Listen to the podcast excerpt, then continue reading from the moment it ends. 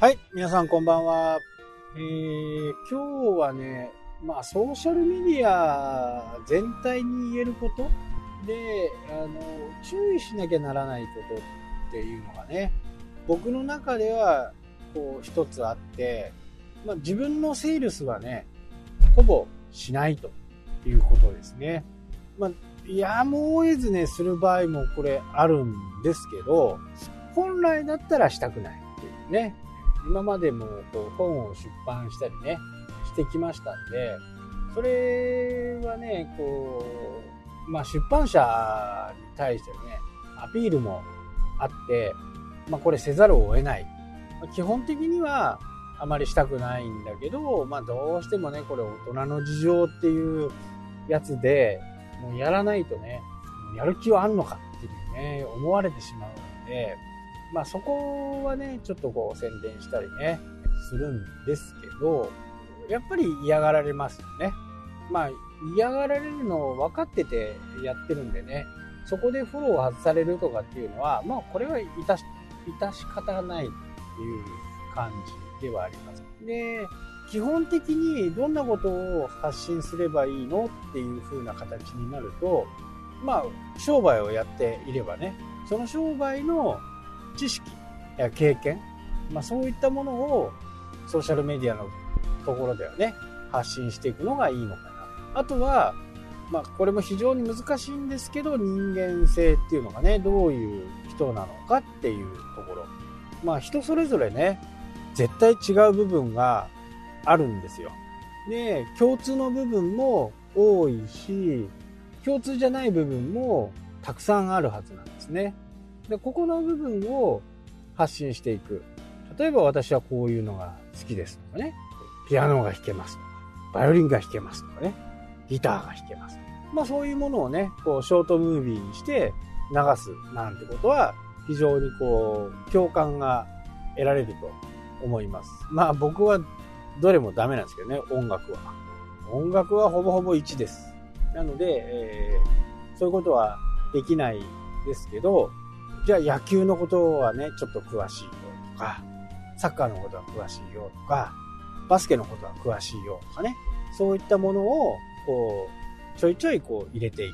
くのはね、えー、非常にこう、人となりみたいなものは発信できるんで、これは非常にね、あのー、いいポイントだなと思います。あとは知識。まあ僕の場合だとね、えー、YouTube はこうした方がいいよとか、Google はこう考えてるよっていう部分を発信していくのが、やっぱり有効性があるかなと。で、もうがっちりビジネスやりたいっていう人は、もう本当に何度もね、あの、この放送を聞いて、何度も耳にタコができるほど言ってるんですけど、もう絶対にもうメルマガです。そうやって豆知識とか、その人となりとかを発信していくことによって、気になる人が出てくるわけですよね。で、そこに対してソーシャルメディア、SNS を使って、えー、私は週1回メルマガ出してます。もしよかったら登録してくれる、登録してくれると嬉しいですみたいなものとか、この続きはメルマガで紹介してますとか、ちょっといやらしく感じるかもしれないですけど、まあ、そうやって、メルマガでがっちりセールスをしていく。ソーシャルメディアの場合は、ある程度、こう、パブリックな部分がありますんでね、え誰でも見る部分あったり、そういう開放的な場所ですから、なるべくそこではね、ビジネスカラーを出さない。でも、いざね、メルマガに登録してもらっていれば、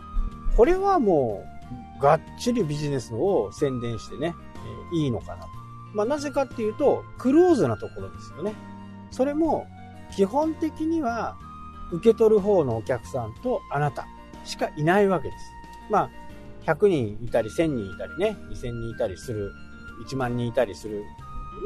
読者登録、読者登録っていうか、メルマガ登録の人は、人それぞれですけど、基本的に受け取るのは1対1なわけですから、えー、そこで、もしね、えー、このメールが気に食わないのであれば、早めに削除してくださいねっていうふうなことを添えた上で、がっちりセールス。ね、セールストーク、セールス文章が嫌だっていう人は、登録を解除すればいいだけ。で、ソーシャルメディア、パブリックの部分では、豆知識とかね、あとは生い立ちか、時にはね、こんなところ行って、こんな綺麗な景色のところで、えー、ランチをしましたとか、こんなところでご飯を食べましたとか、まあこういった形で、こう人となりみたいなものをこう出していきつつ、メルマガの登録を促す。で、そのメルマガに登録してくれた人は、セールスをどんどんかけていく。まあ、セールスばっかりだとね、あの、受け取る方も嫌になりますけど、単発単発で、やっぱり、毎回ね、そのセールスの色合いが濃いっていうのは、あまりやっぱりよろしくないとは思いますけど、まあ、こういったあの商品売ってますよ、みたいなところは、下の部分に入れとくとかね、そうやって、その知識の部分を深掘りしたものをメルマガに発信していく。